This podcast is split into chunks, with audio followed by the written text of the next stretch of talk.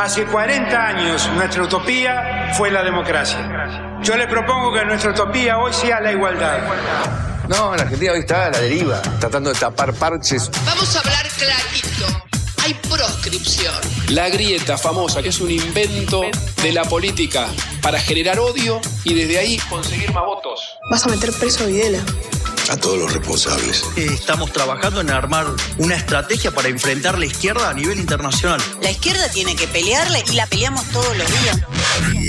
Si vos le tenés bronca, le tenés que le pelear, pelear o que tenés bronca, pero lástima a nadie. Lástima a nadie. La moneda ya está en el aire.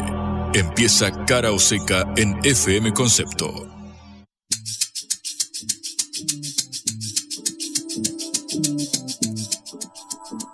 Hola, ¿qué tal? Buen comienzo de semana en esta hora del regreso. Les saluda Patricia Lee por Cara o Seca, esta producción de la Agencia Internacional de Noticias Sputnik. Me acompaña Juan Legman. ¿Cómo estás, Juan? Hola, Patri, bienvenida de vuelta. ¿Cómo estás vos? Y aquí, un poquito asfixiándome, no sé por qué. Viste que a los porteños, a toda la gente de Buenos Aires nos suelen decir que somos un poco engreídos, vende humo, pero tampoco para que nos inunden la, la ciudad de humo y olor a quemado, viejo, me parece un montón. ¿Qué pasó? Viste que parece que hay un incendio en Uruguay, en la localidad de Costas de Pereira, en San José, y que ha llegado aquí, ha cruzado el charco y ha llegado a la ciudad de Buenos Aires, a todo el área metropolitana de Buenos Aires. Hay partes de la provincia que también están sufriendo este olor, que me remite a la quema de pastizales que hubo hace un tiempo, hace algo más de 10 años, que también había inundado con mucha intensidad. Yo recuerdo que estaba en el colegio y tuve que irme a mi casa porque no se podía respirar. Pero ahora no se veía el obelisco. Ahora no, está, está imposible la, la- la calle. Levantás la vista y no podés ver a más de 100 metros. Y si levantas los ojos y te fijas en la pantalla de televisión, ves que el dólar está a 462. También se está quemando algo, ¿no? Para eso mejor no levantar la mirada, Sí, ¿no? Porque tenemos a exactamente. 400, más de 460 el valor del dólar blue, obviamente el récord nominal absoluto. Eh, Mm. Nunca había llegado a este valor el número, obviamente siempre hablamos de que el valor real medido por inflación está un poquito por debajo de lo que estaba hace exactamente un año, sin embargo no deja de, de preocupar. También en una jornada donde el presidente del Banco Central está reunido en este momento con Alberto Fernández, justamente a raíz de la suba de los paralelos financieros, del, del contado con liqui y del MEP. Bueno, es una jornada de muchas noticias políticas y financieras y eso estaremos tratando en minutos nada más. Sí, en primer lugar hablaremos del nuevo hombre fuerte de la Argentina, Sergio Massa, eh, que de aquí a diciembre tendrá que hacer malabares para que en los 40 años de democracia el país pueda realmente festejar.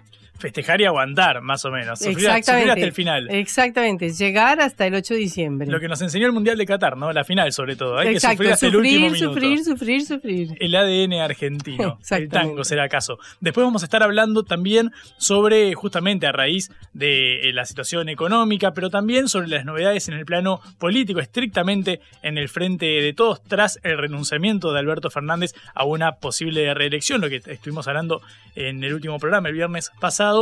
También el acto del jueves que, habla, que tendrá Cristina Fernández de Kirchner en la ciudad de La Plata. Bueno, ¿habrá alguna novedad? ¿Es posible que revierta su decisión de no presentarse tras la condena en la causa vialidad? Bueno, estaremos hablando con una figura, un diputado nacional que nos va a comentar sobre estos temas y también va a opinar, por supuesto, sobre la situación económica y cómo afecta a los más vulnerables. Y hablaremos de un tema que es muy interesante para Argentina, que es la posibilidad de integrarse a los BRICS. Al banco de los BRICS, perdón. Bien, eh, y también, bueno, vamos a estar hablando, te tengo dos cositas para contarte. Primero, con respecto al dólar, con respecto a la parte financiera, eh, un funcionario muy importante de economía, el representante argentino ante el Fondo Monetario Internacional, en el marco de los acuerdos que está tratando de destrabar masa para un mayor eh, financiamiento, dado el aumento, la presión sobre el dólar oficial y la necesidad de divisas, un funcionario clave, el negociador ante el fondo, Sergio Chodos, eh, informó que habría alguna maniobra de economistas de la oposición, de Juntos por el Cambio, exfuncionarios, particularmente de Mauricio Macri, que habrían intentado bloquear nuevos desembolsos de cara a un futuro gobierno, posiblemente de la oposición. Y también vamos a estar hablando sobre Chile. Vamos a cruzar los Andes por un minuto porque eh, Boric envió un proyecto de ley al Congreso Nacional para crear una empresa eh, que eh, básicamente administre la explotación del, del litio. Estuvo hablando y vamos a meternos en eso también. Bueno, empezamos nuestro programa. Cara o seca de Sputnik en concepto FM 95.5.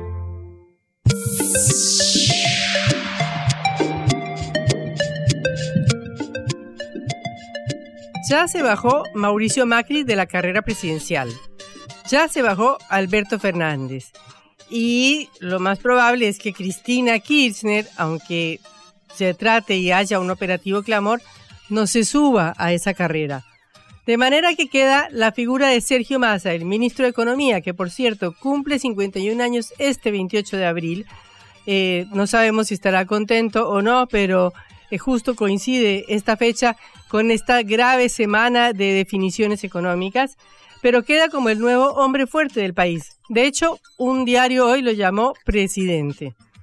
Es que la renuncia de Alberto Fernández, por supuesto, si ya no es candidato a la redacción, lo deja, como dicen en inglés, como un lame duck, es decir, como un pato cojo.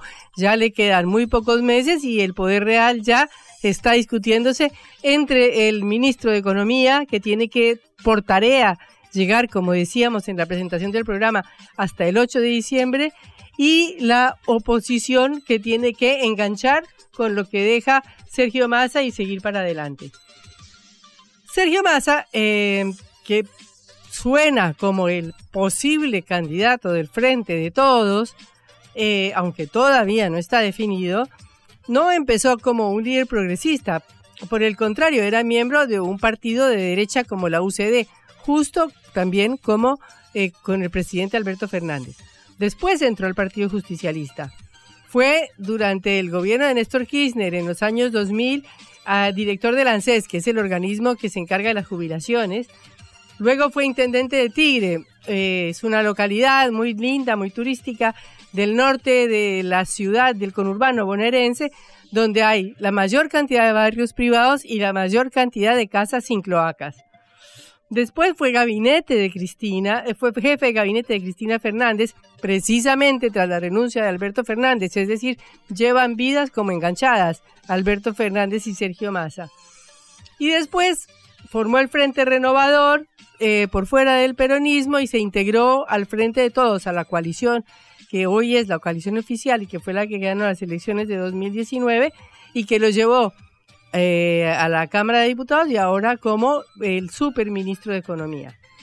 Pero ya sabemos que en el periodo que lleva de ministro de Economía Sergio Massa hasta hoy, eh, las cosas no han ido mejor, al contrario, han empeorado. Es una constante que ha venido sucediendo en los tres ministros de Economía que ha tenido Alberto Fernández, que fueron Martín Guzmán, una semana de ministerio de Silvina Batakis, de Silvina o Silvia Batakis, y mm, después eh, masa. De hecho, la inflación subió de 1,80 a casi más de 100% anual, 102, 104 interanual. Y el dólar, que es la otra medida, eh, sobre todo el dólar paralelo, porque el dólar oficial viene devaluándose lentamente de a poquitos, pasó de 298 pesos a 462 que está eh, hoy, o sea, 170 pesos más eh, una cifra que es más o menos el 50% más o el 60% más de cuando llegó. La cuestión cuál es? Que en este momento el destino de masa depende del FMI, es decir, entre más se ha debilitado la situación económica, más depende masa de la decisión del organismo internacional y del apoyo que el gobierno de Joe Biden de Estados Unidos esté dispuesto a darle a la Argentina. Es decir, está más en las manos de Estados Unidos que nunca. Por eso se está hablando esta semana de que va a haber otro viaje de funcionarios argentinos a Washington para rediscutir el acuerdo de facilidades extendidas que había firmado este gobierno para renegociar la deuda de 45 mil millones de dólares que dejó Mauricio Macri. Entonces, quieren rediscutir porque es incumplible el acuerdo a partir de los hechos de la realidad y a partir de la terrible sequía que, como hemos dicho en este programa varias veces, le restará al país entre 15 y 20 mil millones de dólares. Un hecho de la realidad, un hecho que hace imposible cumplir ese acuerdo, como lo han dicho numerosos economistas de distintos sectores de la vida política. Entonces, eh, estamos ante un gobierno y ante un ministro de Economía que viaja cada vez más a Washington y que depende cada vez más de lo que diga el FMI y, y que y un gobierno que depende cada vez más del apoyo que le dé o políticamente el gobierno de Joe Biden. Pero lo novedoso de esta situación es que ahora hay como una eh, carrera o competencia por ver quién se lleva mejor con el FMI, es decir, si es masa o si es la oposición. Porque como contó eh, Juan en el comienzo del programa y vamos a desarrollar después, tres economistas de la oposición de Juntos por el Cambio hablaron con funcionarios del FMI de Washington aparentemente para pedirle que no le dé a este gobierno nuevos créditos ni nuevas facilidades para exigirle que haga el trabajo sucio que ellos no quieren hacer. O sea, se están tirando la pelota eh, entre el gobierno que se va y el gobierno que viene a ver quién hace el trabajo sucio. ¿Qué es trabajo sucio? Trabajo sucio es, unos dicen, devaluación, porque ya la brecha entre el dólar oficial, que es 220, y el dólar paralelo, que es 460, pasó, ya súper pasó del 100%. Y segundo, subir tarifas, porque las tarifas siguen con precios bajísimos, las tarifas del transporte, las tarifas de la energía, las tarifas del petróleo, las tarifas de todos los servicios y alguien las tendrá que subir en algún momento, cosa que los economistas se dividen. Unos dicen hay que devaluar y otros dicen no, hay que subir todos los precios relativos. Pero en el medio queda el salario, porque el precio relativo del que no se habla es el salario de los trabajadores. Eso no es una cosa solamente argentina, hay una situación eh, más o menos latinoamericana o internacional, porque el gobierno de Biden está buscando mejores interlocutores que Lula, porque resulta que el presidente brasileño eh, habló mucho de su acuerdo con China, habló de dejar el dólar, eh, habló de meterse e intermediar en el conflicto con Ucrania y la administración de Joe Biden le, le contestó que hablaba como un loro y repetía como un loro lo que decían Rusia y China. De manera que eh, también la Casa Blanca está buscando otros eh, eh, emisarios de su política, otros apoyos de su política en América Latina, que por ahora parece ser Argentina y Colombia, con la nueva reunión que tuvo Gustavo Petro, el presidente colombiano, en la Casa Blanca con Joe Biden la semana pasada. De manera que estamos ante un panorama económico complicado, con actores que están peleando por ver quién se lleva mejor con el FMI, Massa o la oposición. Y mientras tanto, el ruido sigue en el frente de todos porque obviamente hay un sector del oficialismo y del frente de todos que dice que bajo ningún punto de vista votaría por Sergio porque es un traidor, como dice el dirigente Juan Grabois. Esto es lo que trataremos de analizar a, lo largo del programa, en la entrevista que tenemos más adelante, y para medir el clima social, que todo este eh, posible eh, eh, acuerdo con el fondo y que todo este daño económico que se está produciendo, ¿qué chispazos produce en el campo popular? ¿Qué chispazos produce en el frente de todos? Blanco o negro, sí o no. A favor o en contra. Sputnik para la pelota para reflexionar.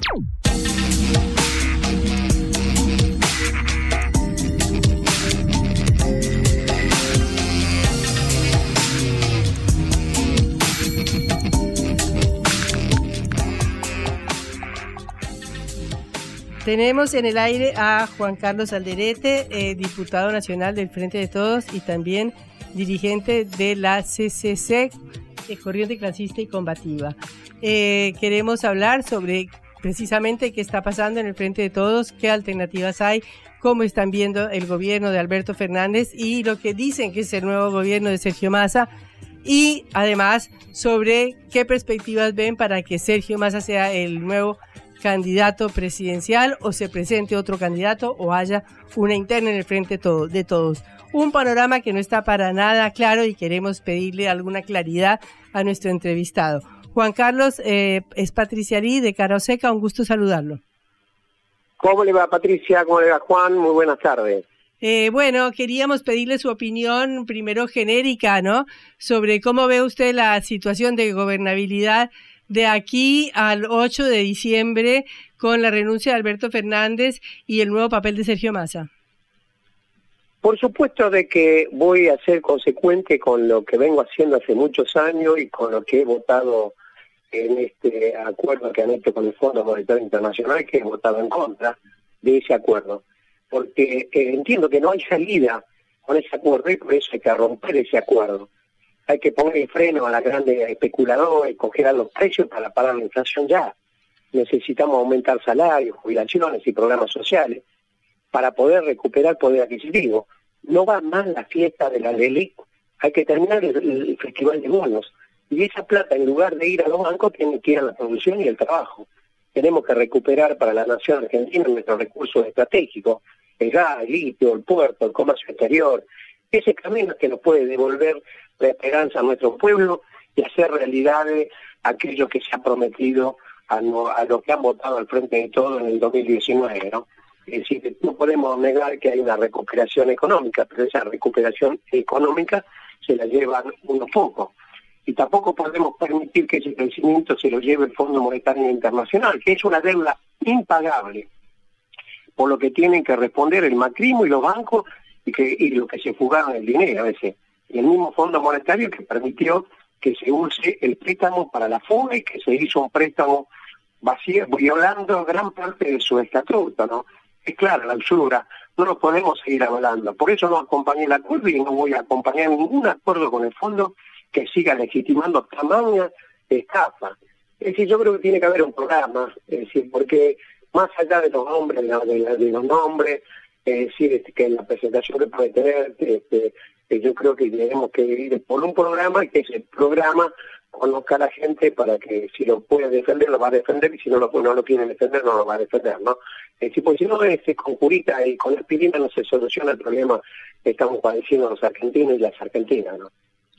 Juan Carlos, ¿cómo estás? Buenas tardes. Juan Lemán te saluda. ¿Cómo te va, Juan? Muy buenas tardes. Buenas tardes. Eh, recién escuchándote, la verdad es que si uno eh, notaba todas las, las, las banderas que, que levantás y históricamente has reivindicado, pero sin embargo ya transcurrieron más de tres años y medio de gobierno del Frente de Todos y hubo acuerdo con el Fondo Monetario, ha aumentado la inflación por encima de los salarios, de hecho este es el quinto año consecutivo de caída de los, de los ingresos formales promedio, que ya había comenzado, por supuesto, durante el gobierno anterior de Mauricio Macri.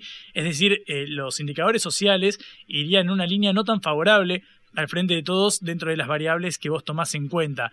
En este marco, dado que parece ser que romper con el fondo no es una alternativa, que parece ser que la preocupación por la situación de los sectores populares no, no, no, muestra señales de alivianarse, sobre todo si vemos el aumento de la canasta básica del viernes pasado publicado por el INDEC. En todo este marco, ¿qué banderas reivindicás hoy como integrante del Frente de Todos que te separan, por ejemplo, de, salir del bloque, al menos en la Cámara de Diputados? No, bueno, porque que, que, sigo pensando que es un instrumento válido eh, para defender los derechos, conquistar más derechos, lo que tenemos enfrente, que tiene posibilidad también de llegar al gobierno, eh, si yo lo considero que es una política no solo neoliberal, sino que no solo de derecha, sino que viene por todo. Entonces ya lo hemos vivido cuatro años, que son los responsables de ese endeudamiento impagable.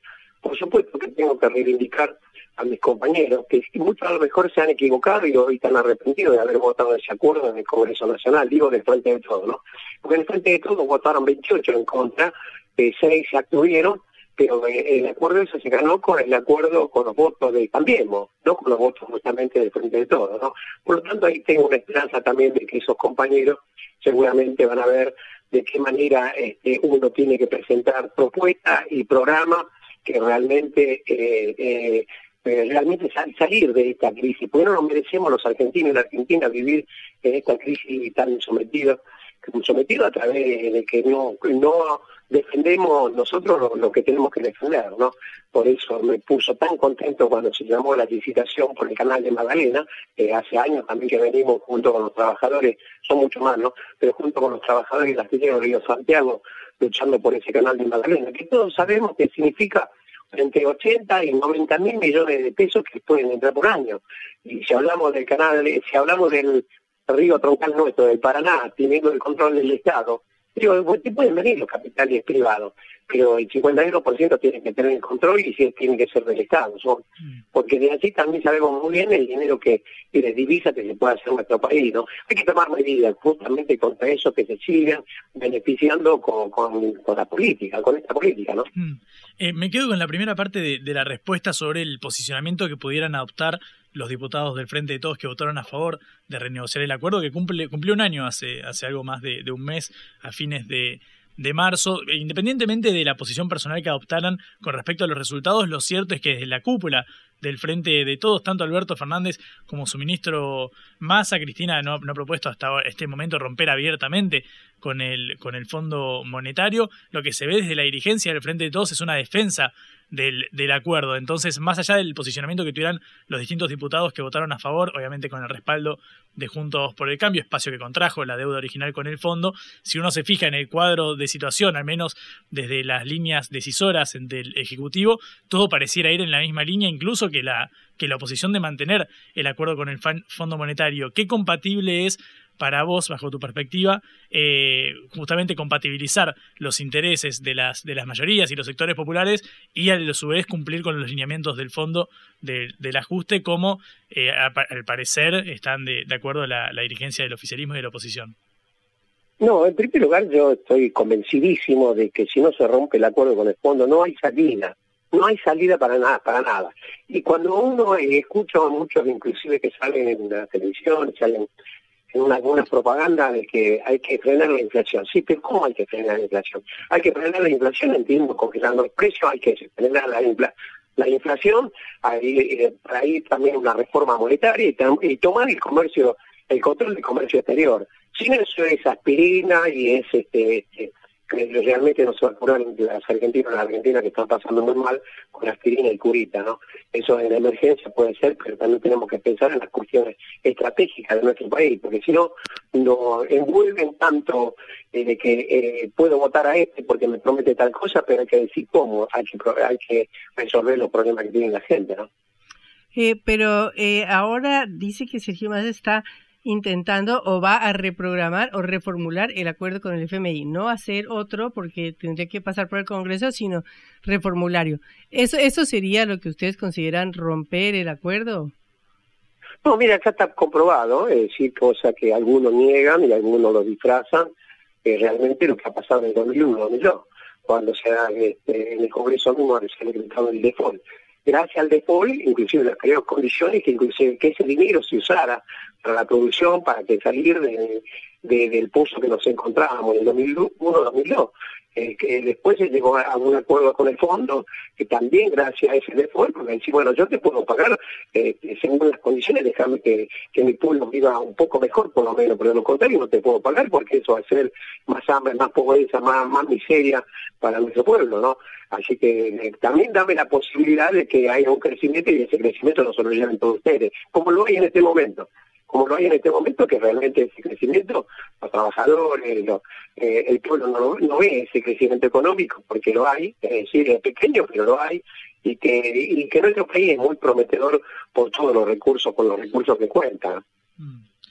Eh, Juan Carlos, em, hace pocos días, pensando ahora en el escenario electoral y la propuesta que va a llevar en, el menú, en la oferta, el Frente de Todos para convencer a la sociedad de que, de que revalide la, gestión.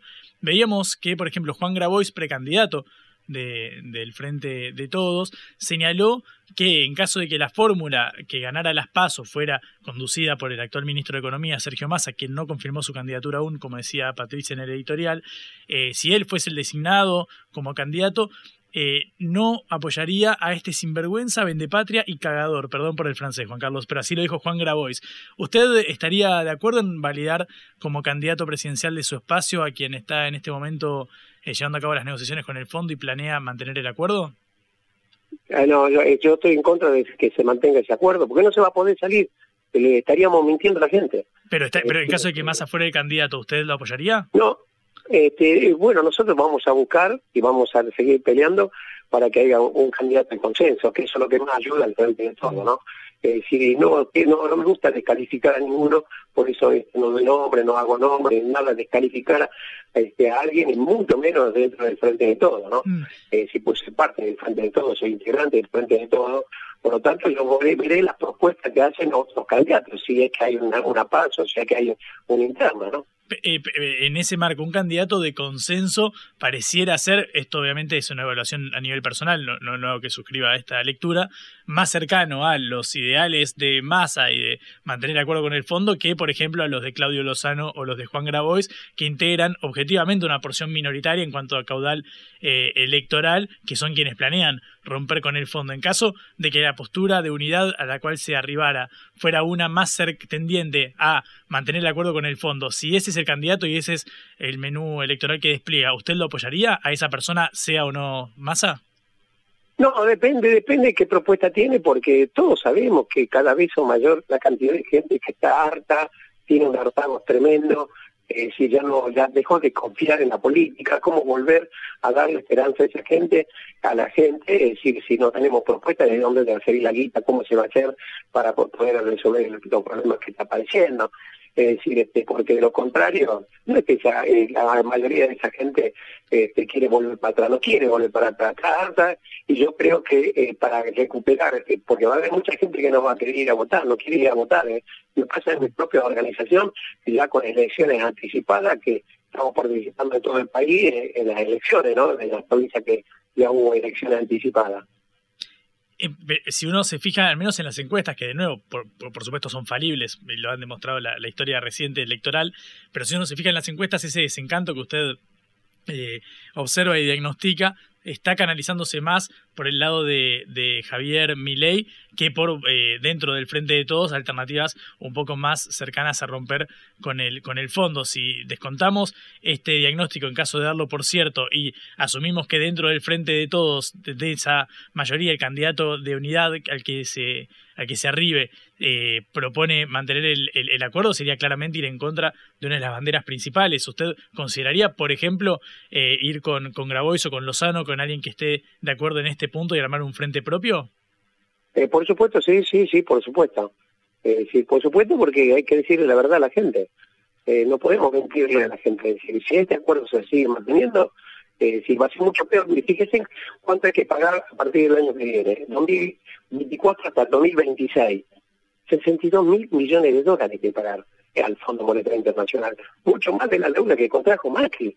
¿Cómo se va a hacer entregando nuestros recursos, entregando, ¿qué, ¿qué más podemos entregar? Ajuste, ajuste tremendo. Y el ajuste sabemos muy bien que lo que significa eh, es el padecimiento de la gente. Entonces, no le podemos nosotros engañar y mentir a la gente este, tenemos que decirle la verdad y tenemos que decir la verdad de dónde van a salir los recursos para ir al encuentro y solucionar sus problemas también, ¿no? Por eso hablo de estas cuestiones estratégicas que muchas veces nos mandan a discutir en la coyuntura y no nos mandan a discutir, no discutimos estas cosas este, que tenemos que discutir, cómo recuperar nosotros este, en nuestra palanca, en las palancas clave de la economía, ¿no? Juan Carlos, la, última pregunta y ya lo, liberamos. Eh, estamos hablando con Juan Carlos Alderete, diputado nacional del Frente de Todos por la corriente clasista y combativa. Eh, quiero preguntarle, a la luz de estos tres años y medio transcurridos de gobierno de Alberto Fernández y del Frente de Todos, eh, con, bajo la consigna que con la que llegó a la Casa Rosada Fernández, que fue la de empezar por los últimos para llegar a todos, ¿qué evaluación hace del desempeño frente al gobierno nacional? No, yo creo que en eso ha faltado también eh, la institucionalidad de lo que ha sido el Frente de Todo para discutir allí en una mesa, es decir, entrar a analizar todas las cosas, qué cosas buenas que se ha hecho, las cosas malas que se ha hecho, las que no se pudo hacer y las que no se quiso hacer, ¿no? Así que por lo tanto hay muchas cosas que no se quiso avanzar. Eh, tengamos cuenta que apenas asumió, con la fortaleza que asumió recién ganadas las elecciones del gobierno nacional, eh, no fue a fondo con, por ejemplo, con Vicentín. Está viendo muy bien la deuda que tiene eh, con el Estado Vicentín y la estafa que ha hecho a cantidad de productores. Bueno, ahí se dejó ganar por algunos medios que han convocado a, han convocado inclusive a trabajadores a defender Vicentín y sabiendo lo que es Vicentín. Bueno, esas cosas es que el, el, camino es el aporte de la grande fortuna. Yo creo que ese es el camino también para poder dar vuelta a la situación a favor de la gente, ¿no? Juan Carlos Alderete, eh, diputado nacional del Frente de Todos y dirigente de la corriente clasista y combativa, muchísimas gracias por su participación en Cara o Seca. No, al contrario, gracias a ustedes, muy buenas tardes. En la vida hay que elegir. Cara o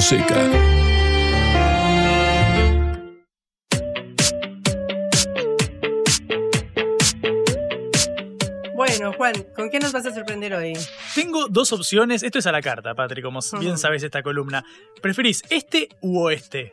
Oeste. Oeste, ok, vamos a empezar por el oeste de la cordillera de los Andes. Ah. Entonces, porque el presidente chileno, Gabriel Boric, anunció que va a enviar al Congreso, atención, un proyecto para crear una empresa nacional del litio. Mirá el litio, bueno. hablamos de este metal, un recurso muy valioso. blanco. El oro blanco, el famoso oro blanco, que venimos hablando de esto en, en Cara o Seca, en este mismo espacio, porque claro, de cara a la producción de baterías de litio, que eh, todo indica que tendrá un crecimiento exponencial durante los próximos años, Argentina, que integra el triángulo del litio, empieza a ver qué sucede alrededor en América Latina, algo que también se replica en Australia, por ejemplo, en Oceanía con respecto a la explotación de este recurso. Como sabemos, Chile es el segundo productor de litio más grande del mundo y por eso lo que está buscando justamente bajo el mando de, de Boric es eh, potenciar el desarrollo de este metal para convertirlo en una fuente de valor agregado. Con ese fin, para, para traer más divisas, digamos, a las reservas, algo que también necesitamos mucho nosotros en Argentina, ¿Qué a la luz de lo que está subiendo el dólar, a la luz del rescate que necesitamos por parte de financiamiento de organismos internacionales. En el caso de Chile, Boric lanzó la Estrategia Nacional del Litio, que consiste básicamente en un programa que busca que los eh, futuros de contratos para la exploración del recurso se lleven a cabo eh, mediante asociaciones público-privadas. Es decir, que haya un control estatal presente en toda la cadena de, de valor. Esto, mira, Boric habló durante el fin de semana en el anuncio eh, oficial y así explicaba el contenido esencial de la medida impulsada. El Estado participará en todo el ciclo productivo de este mineral, creando para ello una empresa nacional del litio. Vamos a promover no solamente la extracción, no solamente la preservación, sino también la generación de productos de litio con valor agregado. Así, la innovación científica y tecnológica asociada a esta tarea nos permitirá avanzar hacia un desarrollo que sea duradero, de mayor complejidad y de mayor diversidad. Y esto implica hacer un esfuerzo adicional para no solo extraer materia prima, sino convertirla en nuevos productos de alto valor tecnológico.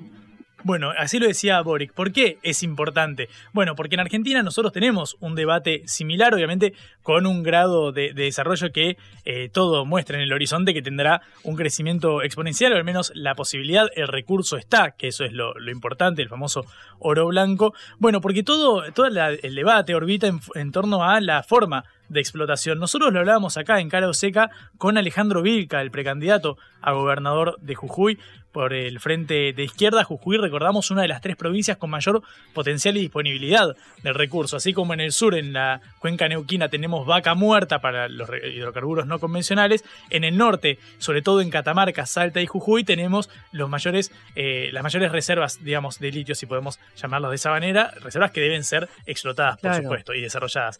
Bueno, eh, Vilca nos contaba que una de las objeciones fundamentales para la producción y el desarrollo de este recurso consiste en que, al estar en manos de empresas extranjeras que pagan relativamente regalías bajas, al menos según la perspectiva de Alejandro Vilca y sobre todo de la izquierda, el debate central gira en, bueno, cuánto de eso que se genera, que se llevan las, las empresas de ganancia, queda para la Argentina. Es básicamente el debate que está siempre que tenemos con respecto al valor agregado. Si es mejor exportar la materia prima o, por caso, fabricar la batería acá y venderla al exterior, quedándonos con un mayor caudal de, divisas. Bueno, eh, refiriéndose a este punto central, Boric eh, se detuvo a marcar una posición para llevar a cabo la explotación minera. Mira, así lo expresaba el presidente.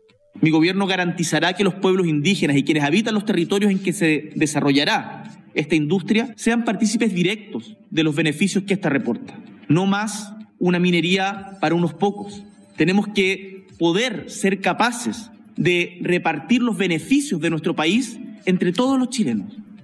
repartir los beneficios del país entre todos los chilenos pareciera ser que lo que impulsa Boric, dada la, la injerencia que tendría, es más una política de Estado, porque claramente se necesita una, una cuestión que subyacentemente prolongue esta, esta, esta perspectiva a lo largo del tiempo. Bueno, esto está sucediendo al oeste de la cordillera de los Andes. Podemos mirar para allá y ver qué pasa. Ha habido un debate que por supuesto se profundiza. Boric recién en el audio que escuchamos hace instantes se refería eh, a las comunidades eh, indígenas, las comunidades originarias que son las principales afectadas porque por supuesto tiene un costo ambiental. El tema es cómo se balancea ese, ese costo ambiental con respecto al ingreso de divisas tan urgente. Bueno, eso es lo que sucede entre los desarrollistas y los ambientalistas. Es el debate que al menos en Chile se empezó a dar y veremos qué repercusión tiene en nuestro país. Bueno, muy interesante. Ojalá que tenga una repercusión positiva porque definitivamente es nuestro recurso natural, es nuestra riqueza. Y básicamente, y es eso, junto a Vaca Muerta, parecieran ser dos industrias basadas en los recursos naturales que mayor proyección tienen para al menos calmar las aguas en materia de reservas que tanto necesitamos en el país. Bueno, por ahí seguimos el ejemplo de Chile y seguimos el ejemplo del oeste. Muy bien.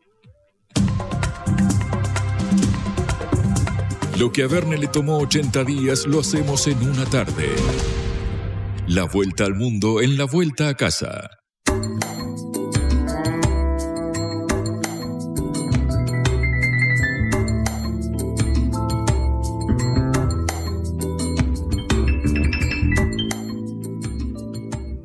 El embajador argentino en China, Sabino Vaca Narvaja, se reunió en Shanghái con la presidenta del nuevo Banco de Desarrollo de los BRICS, NBD, la exmandataria brasileña Dilma Rousseff, y con el nuevo canciller chino, Qin Gang, para promover el ingreso de Argentina a esta institución financiera en un foro sobre la modernización. Estamos en línea en este momento con Rubén Gussetti, analista internacional, miembro del Instituto Argentino de Estudios Geopolíticos, para hablar del BRICS, del Banco del BRICS, de la posibilidad de que Argentina se integre y de qué eh, posibilidades nos da eh, orientarnos hacia, esta vez hacia el este. ¿Qué tal, Rubén? Un gusto. Eh, mi nombre es Patricia Lee. En Cara Oseca los saludamos. Buenas tardes, compañeras, compañeras, compañero. un gusto participar en la radio este, y en, el programa de ustedes, ¿no? Este, referido a, este tema que estás planteando, ¿no? Eh, estoy escuchándolo un poquito bajo, ¿puede ser? A ver, eh, me acerco más ahí. Eso, sí, señor. Muchas gracias. Bueno, eh, quería comentar esta... en primer lugar, quiero saber qué es el Banco BRICS, qué es el nuevo Banco de Desarrollo de los BRICS. ¿Qué tiene de nuevo? ¿Qué es lo que ofrece? Mira, es un banco que se creó en el año 2014 eh, en Brasil, justamente bajo la presidencia, el primer periodo presidencial de Dilma Rousseff en ese país, ¿no? En la ciudad de Fortaleza, en el año 2014, como digo, eh, se toman dos iniciativas, es decir, los BRICS toman dos iniciativas. Eh, por un lado, crear el Fondo de Reserva de Estabilización que se utiliza para los países miembros de los BRICS, un fondo de estabilización que justamente sale al cruce de algunas dificultades financieras que puedan llegar a tener algunos de los países miembros. Y la otra iniciativa que se toma en Fortaleza en ese año es la creación del nuevo Banco de Desarrollo.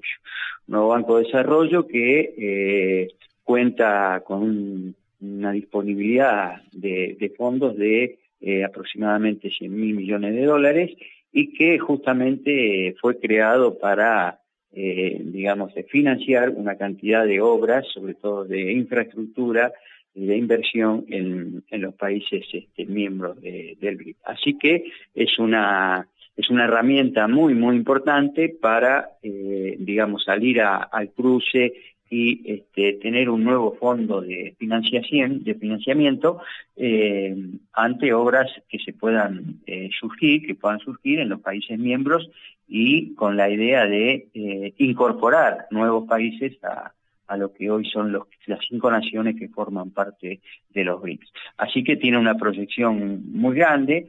Brasil tenía la, la presidencia pro tempore del banco desde el año 2020, pero bueno, al haber cambio de gobierno en Brasil, eh, tenía que nombrar un nuevo presidente una nueva presidenta del banco para completar el periodo que le corresponde a Brasil hasta el 2025 y bueno, el gobierno de Lula decidió que ese nuevo, esa nueva representante eh, brasileña como presidenta de, del banco fuera nada más y nada menos que Dilma Rousseff.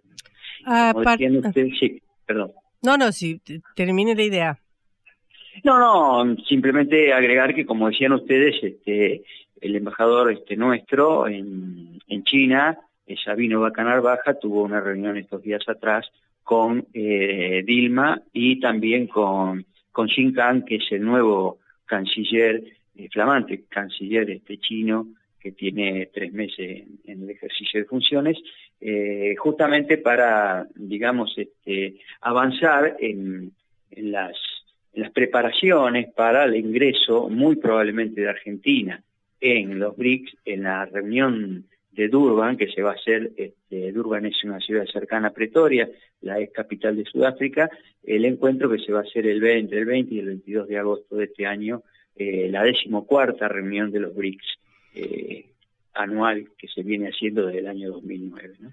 Eh, Rubén, eh, hay una situación mundial en la cual, eh, por el enfrentamiento cada vez mayor entre la OTAN directamente contra Rusia y Estados Unidos con China, eh, los BRICS han quedado en el medio de esto y se vio en la visita de Luis Ignacio Lula da Silva a China, en la cual después de la visita los funcionarios del Departamento de Estado, incluso de una manera irrespetuosa, dijeron que Lula repetía como un loro lo que decía en China y Rusia, sobre todo a partir del conflicto en Ucrania.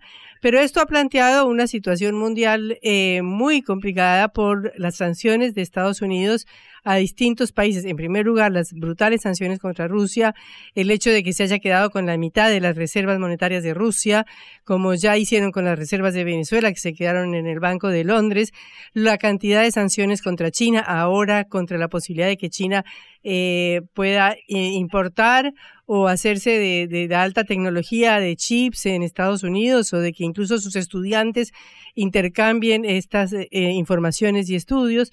Bueno, todo esto ha planteado que el dólar como moneda, como decía eh, Nuriel Rubini, el famoso economista, se haya convertido en, se haya, dice, weaponized, es decir, el dólar se haya convertido en un arma lo cual le quita el valor como moneda fiat, como moneda uni universal.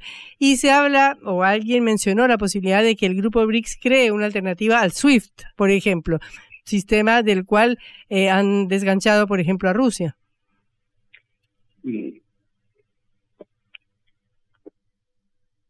Hola. Hola. Sí, sí, ahí escuchamos. ¿Me escuchás? ¿Me escuchás? Sí, sí. Sí, una interferencia. Eh, Sí, como vos decís, este, justamente, bueno, toda una conflictividad internacional que se fue acelerando en los últimos, diría, 10 eh, años, sobre todo a partir de, eh, digamos, del año 2012, cuando el bloque occidental llega a la conclusión de que no iba a poder incorporar, sobre todo a la, a la República Popular China y a la Federación de Rusia, en su plan eh, digamos, globalizador que hasta ese momento sostenía este, con mucha fuerza, ¿no? Digo hasta ese momento porque después, en los últimos meses, años, estamos viendo cómo el mismo Occidente, que en un primer momento fue el que planteó y que llevó adelante una globalización financiera, sacando grandes beneficios de esa iniciativa, eh, ahora, al ver este, la imposibilidad de incorporar a gran parte de los países emergentes, sobre todo a los BRIC, eh, ellos mismos están planteando una desglobalización. Pero bueno, lo concreto es que evidentemente el, dólar como moneda de, de ahorro intercambio internacional está en un debilitamiento creciente, ¿no? Digamos, yo para dar solamente un ejemplo, ¿no? A partir del, del viaje del presidente Xi Jinping a Arabia Saudita en diciembre pasado, bueno, un, país que era con sus gobiernos este, altamente, digamos, este, cercano a las posiciones de Washington, eh, concreta un intercambio comercial este, en, petróleo hacia China nada más y nada menos que en yuanes, ¿no? No en dólares. Eh, y esto es una novedad acompañado de otros hechos que se fueron dando eh, también en ese sentido, y es una novedad a nivel internacional muy fuerte. No nos olvidemos lo que le costó a, a Gaddafi, al coronel Gaddafi, cuando intentó eh, vender petróleo ya no a través de, la moneda del dólar, sino de, del euro, ¿no? De los euros. Bueno, le costó el gobierno y le costó la vida, ¿no? Así que, bueno, eso está marcando eh, un, un, punto de inflexión eh, a nivel internacional. Pero, digamos, todas estas sanciones que vos comentabas, realmente han sido un, arma de doble filo y un, digamos, un problema para, para quienes la comenzaron a aplicar, ¿no? Porque, digamos, Cuba en su momento y continúa siendo sancionada, Venezuela, bueno, este, por supuesto las 14.000 sanciones a la Federación de Rusia, se calcula que en este momento son 39 los países sancionados eh, por Occidente, por, los países principales de Occidente, eh, pero bueno, lo que están logrando es que eh, cada vez más países comiencen a intentar y comenzar a, a, comerciar por fuera del dólar. Bueno, la visita de Lula ahora lo dejó bien planteado en China, ¿no? ¿Por qué tenemos que seguir comerciando en dólares si podemos hacerlo con las monedas locales?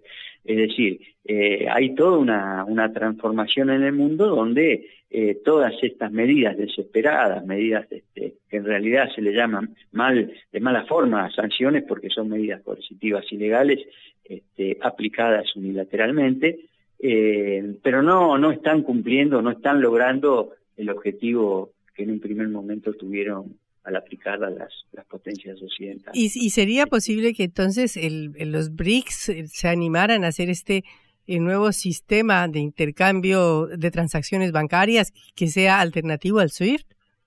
Bueno, mira, ya desde el año pasado el presidente Putin planteó que en la próxima reunión del BRIC eh, muy probablemente se eh, acuerde el uso de una canasta de monedas para el intercambio entre los países eh, que forman la organización.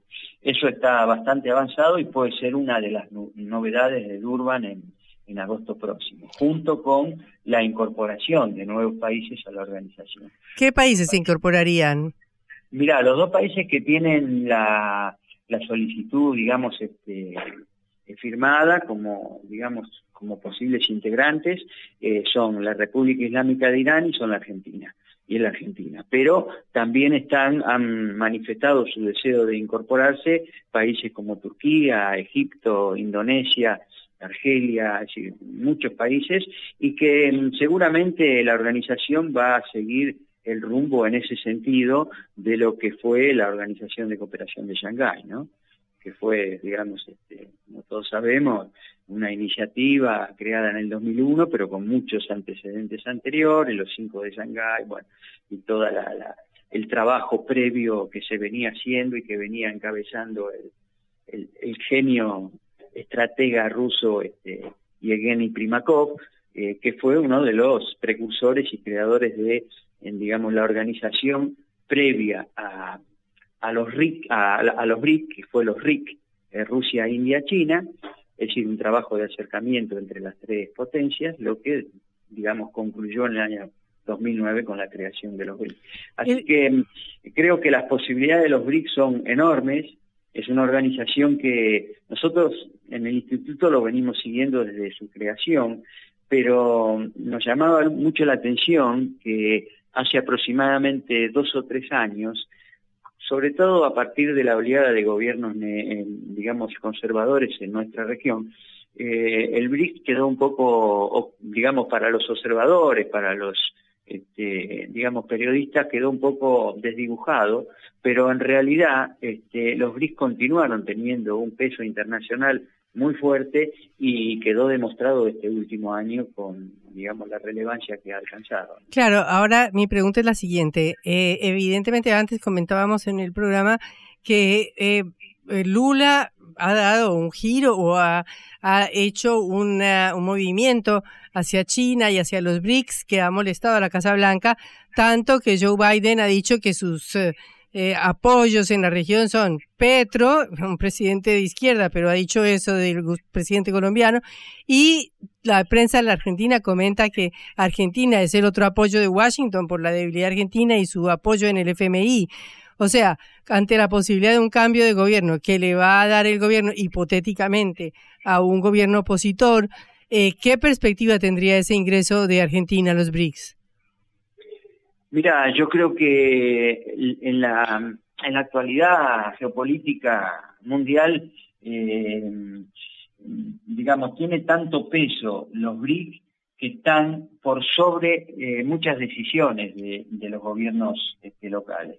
¿Qué quiero decir? Que si bien los gobiernos, digamos, conservadores, el caso eh, nuestro hoy, que no, no, no, es el caso, digamos, del gobierno de Alberto Fernández, pero sí el gobierno de Mauricio Macri y un próximo gobierno de ese tipo de, política, eh, siempre sufren presiones de parte de Estados Unidos para alejarse de, digamos, de los acuerdos, de los convenios, de las relaciones y de las inversiones chinas sobre todo y rusas.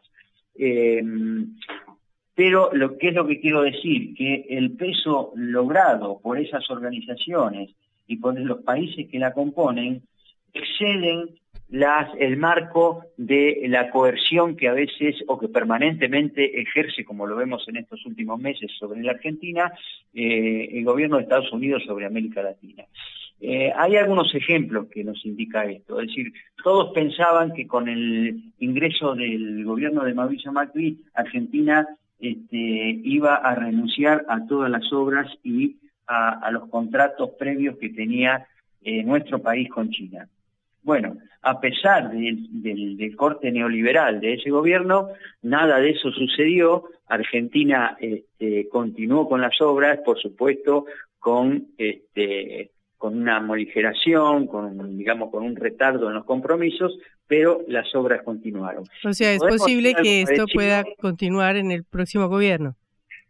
Claro, y podemos decir lo mismo de del fenómeno que, fue, que ocurrió en Brasil, ¿no? En Brasil, en Brasil, a partir del año 2018, bueno, como todos sabemos, bueno, hubo un gobierno este, encabezado por Bolsonaro y todos o o algunos esperaban que Brasil renunciara a su pertenencia a los BRICS. Bueno, todo lo contrario. Claro, sucedió todo, lo contrario. Que fue lo que ocurrió. Y no es que ahora va Lula y recompone relaciones, relaciones que estaban este, muy debilitadas. No, no, no, nada de eso. Eh, eh, Continúa una relación. Es el principal socio eh, comercial de Brasil desde el año 2009. Claro. Y a pesar de la fluctuación de los gobiernos, este, esa relación se mantuvo y se fue incrementando. Bueno, Rubén Gussetti, eh, ha sido un gusto tenerlo en Cara Oseca, analista del Instituto Interna analista y miembro del Instituto Argentino de Estudios Geopolíticos. Muchas gracias.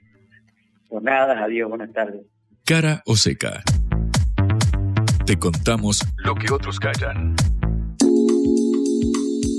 Bueno, Juan, develemos el misterio. ¿Quiénes fueron esos economistas que fueron a Washington o que hablaron con Washington para que no le dé plata a la Argentina? Empezamos al oeste de la cordillera de los Andes y nos vamos ahora al este, porque efectivamente el representante argentino ante el Fondo Monetario Internacional, Sergio Chodos, hombre de Martín Guzmán, el ex ministro de Economía de este gobierno, eh, dejó trascender, denunció que eh, tres funcionarios de Mauricio Macri, del gobierno anterior, al del frente de todos, eh, habrían eh, intentado llevar a cabo gestiones para bloquear los desembolsos del Fondo Monetario en este contexto, ante la posibilidad de que el 10 de diciembre Alberto Fernández le entregue la banda presidencial a alguien de la oposición. Eh, básicamente lo que dijo Chodos los tildó de antipatrias a tres funcionarios. Estos son Hernán Lacunza, el último ministro de Economía de Macri, que era ministro de la provincia de Buenos Aires y asumió tras la derrota en Las Paso y la hecatombe llevada a cabo desde agosto del 2019.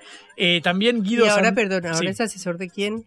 Ahora eh, la Cunza está más cercano a eh, Horacio Rodríguez Larreta, si no me equivoco. Mm. Sé que Luciano Laspina es el economista de Patricia Burrich. Entiendo que es la Cunza, lo voy a confirmar. Alfonso Pratgay, el ex ministro de Hacienda y Finanzas del primer año de Macri, de 2015 a 2016. Y Guido Sandleris, el ex presidente del Banco Central. Según Sergio Chodos, estos tres, tres ex funcionarios habrían intentado frenar justamente estos desembolsos. Eh, lo dijo en el portal Noticias Argentinas lo confirmó en el Estape Radio a raíz de estos dichos de, Chodos. Eh, un, un, abogado argentino, Alejandro Calvermaten, eh, labró una denuncia para presentarla en los tribunales por eh, traición a la patria ante la Kunza Sandleri eh, y, perdón, y Prat Guy. Bueno, básicamente ahora lo que está en juego es si el gobierno logrará destrabar nuevos desembolsos. El viernes comenzará el proceso de evaluación de lo que ha sido el acuerdo de facilidades extendidas aprobado en marzo del año pasado entre Argentina y el fondo para refinanciar la deuda contraída por Macri, la gestión de estos tres exfuncionarios.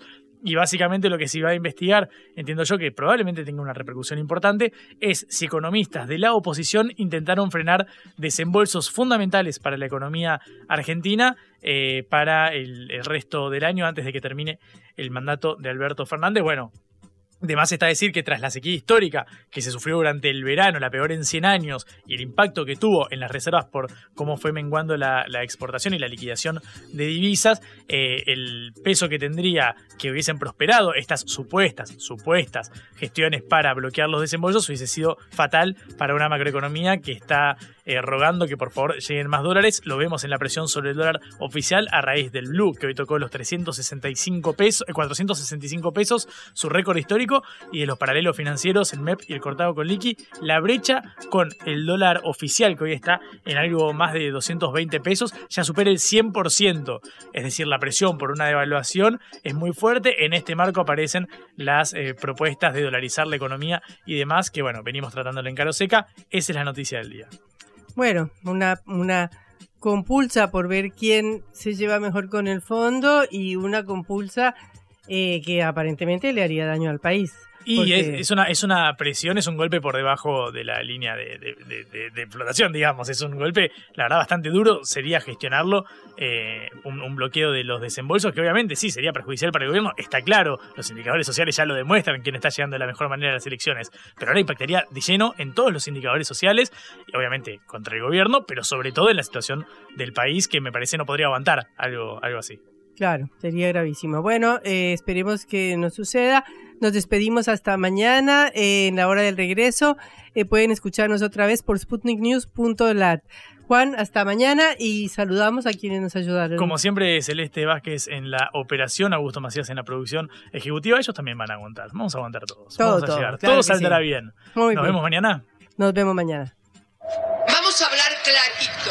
La guerra contra las drogas ha fracasado. Se ha producido un genocidio en mi continente. Tenemos nosotros que plantar una sola voz y que América Latina, el Caribe, le diga a los Estados Unidos de Norteamérica, no más golpismo. Y se aplica lo que decía Tolstoy, un gobierno que no procura la justicia no es más que una banda de malhechores.